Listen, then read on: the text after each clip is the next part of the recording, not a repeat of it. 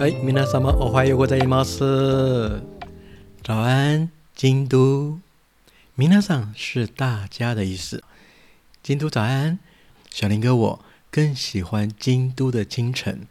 我旅游在每一个地方啊，这清晨的时光啊，是我最不想浪费的。为什么呢？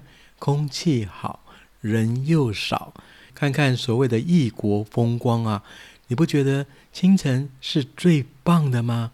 好， 现在就让小林哥带你在清晨的京都市街去走一走。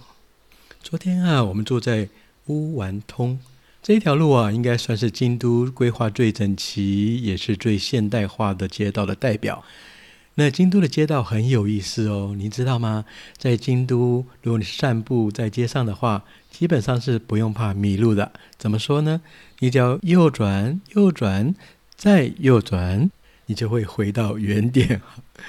因为京都的街道是棋盘格子状的，非常非常的整齐。稍微解释一下哈，京都电都在公元七百九十四年，那个时间是中国的隋唐时代，也派了很多的和尚去取经，所谓的遣唐使、遣隋使，带了很多中国文化之外呢，哎，街道的设计啊，也仿古长安城，所谓棋盘格子状的。京都主要的大街道分别叫做一条通、二条通、三条通、四条通，一直到十条通。跟它垂直的部分呢，你看这里是乌丸跟四条的十字路口。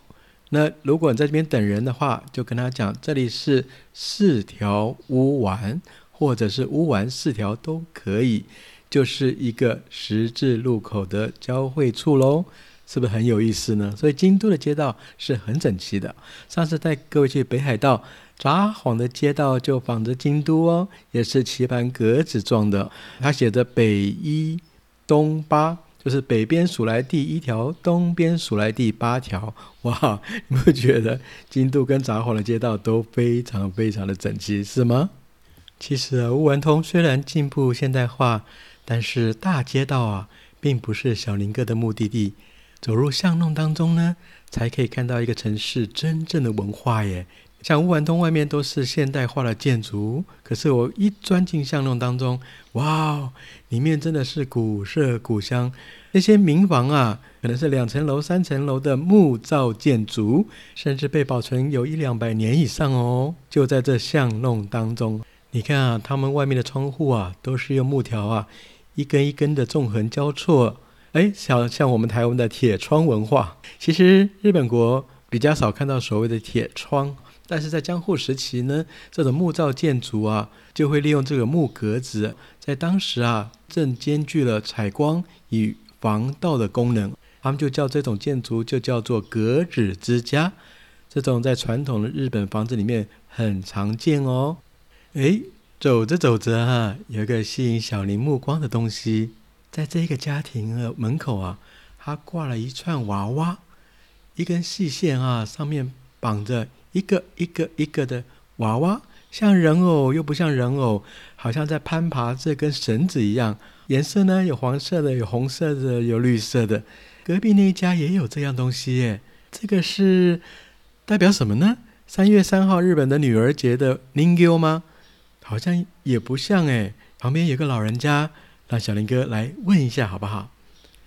すいません。そのどの意味ですか？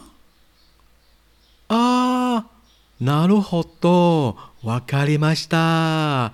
ありがとうございました。お気に。真是家有一老啊，如有一宝啊。原来啊，在关西地区的奈良跟京都， 都有这种地方性的传说。他说啊。在每个人身体里面啊，都有个害虫，叫做三丝虫。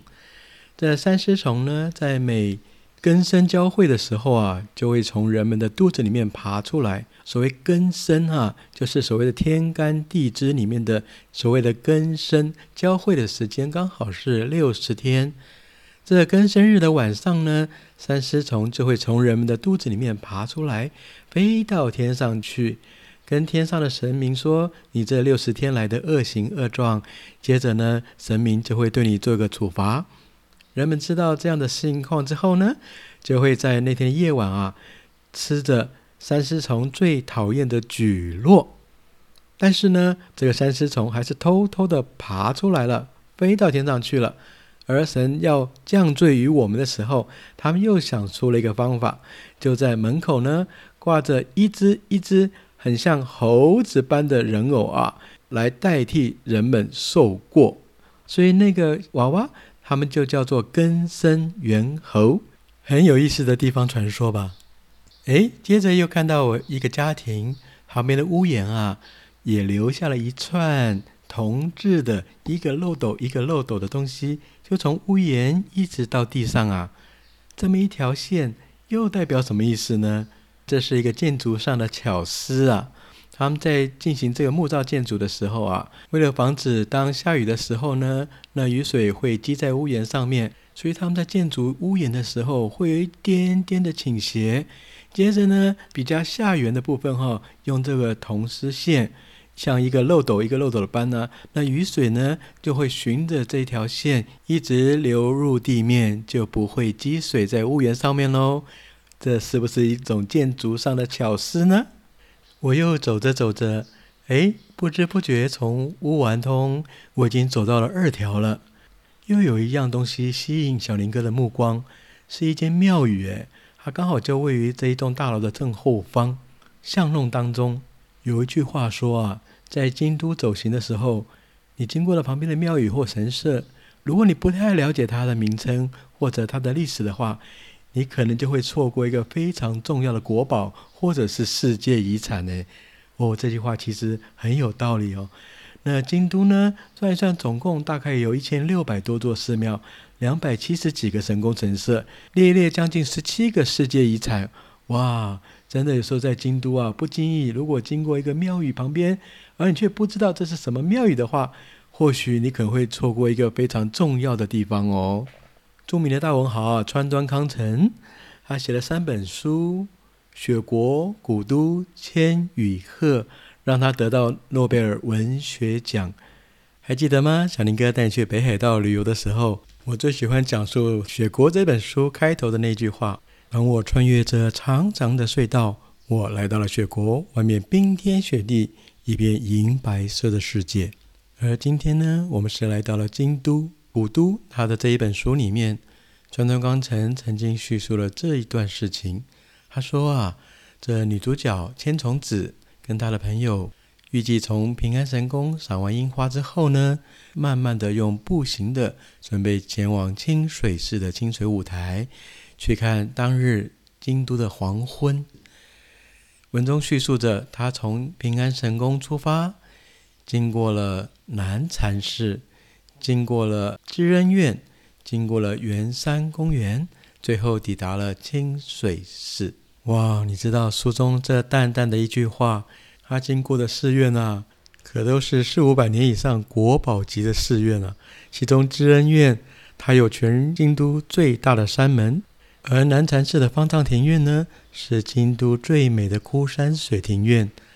那金水寺就不用讲喽，它是被联合国教科文组织列入世界遗产的寺庙哦。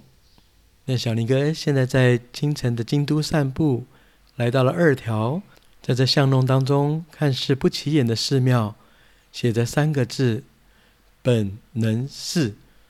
对日本的历史有所了解的人们。绝对都知道，这寺庙可是赫赫有名啊！你知道吗？当年啊，四百多年以前，这里兵荒马乱之际啊，万马奔腾，发生了一个非常重要的事情，也就是在此，日本的历史就被改写了。当时武将明智光秀跟他的部将说：“我们的敌人就在这个庙里面，我们把他杀了，把庙给烧了。你知道被烧掉的这座庙里面住着什么人吗？就是一代武将织田信长啊！最后，这伟大的武将就在这座庙里面呢，消失了他的生命。而当时在外打仗的丰臣秀吉呢，也立刻班师回朝。”杀了明治光秀，自己做到了关白，一统天下。一代伟大的武将啊，就此陨落，而日本的历史也就在这边被改写了。跟着小林哥清晨在京都散步，会不会多多少少有一点收获呢？而从本能寺啊，我们走回大马路啊，看到对面是一个非常雄伟的建筑，但是它不是木造，也不是日本古代传统式的建筑模式啊，这个是京都市役所。那它盖成这样子呢，很洋风，那我们就知道啦。我们在之前的北海道的行程也都告诉大家这段历史了。也就是说，在近代明治大正昭和时期呢，日本人所谓全面西化论，京都市政府呢，它的建筑时代就是公元一九二七年，刚好是大正末期、昭和初期。那时候所谓的明治开放的西化，所以今天的京都市一所、京都市政府盖的就非常的洋风。你们觉得在京都市区里面，这些建筑啊，呈现的多彩多姿啊，有非常的古老，也有非常的现代化。这千年古都京都啊，在这一千两百多年来，真的在不同的时期产生了不同的文化，包含建筑在内，啊，真的是多彩多姿啊！也就是为何能够吸引来自全世界各国的观光客的主要原因啊！过了京都市政府啊，小林哥再度的带各位来到了河川。这条河川就是昨天夜晚的鸭川。昨天晚上灯红酒绿，非常的热闹。尤其在鸭川畔呢，更有很多的情侣呢在那边的约会啊。而清晨的鸭川似乎特别的安静。不过在鸭川畔啊，京都市政府的直批啊也很有特色哦。怎么说？他们种着秋天的代表，种着春天的代表，哎，等于说一颗樱花，一颗银杏，一颗樱花，一颗银杏，你会觉得很有意思呢。春天你可以在此赏樱，而秋天的时候呢，也来可以看到银杏的金黄啊。哇，这也是鸭川的特色哦，而且很多的樱花呢都是垂樱，达雷萨库拉，也就是说，此刻啊，垂樱已经满开在鸭川畔了。哇，真的非常非常的漂亮，整个河床全部都是粉红色的。但知道吗？秋天的银杏啊，一戳，一样能让整个河床点缀金黄色的感觉。一样美丽哦！忽然，小林哥有个灵感，既然走到了鸭川，那今天呢，我们何不前往这条河川的上游去呢？你知道吗？大部分的人都认为京都就是文化传统、寺庙、神宫、神社，很多人到京都来旅游，大概就在京都市区里面。你知道吗？在京都的郊区，却有很多意想不到的世外桃源啊！稍后呢，小林哥就想带着各位循着这条河川，一直带您到它的最上游去。哇，寻找桃花源，我相信一定非常的精彩哦！要不要跟着小林哥一起出发呢？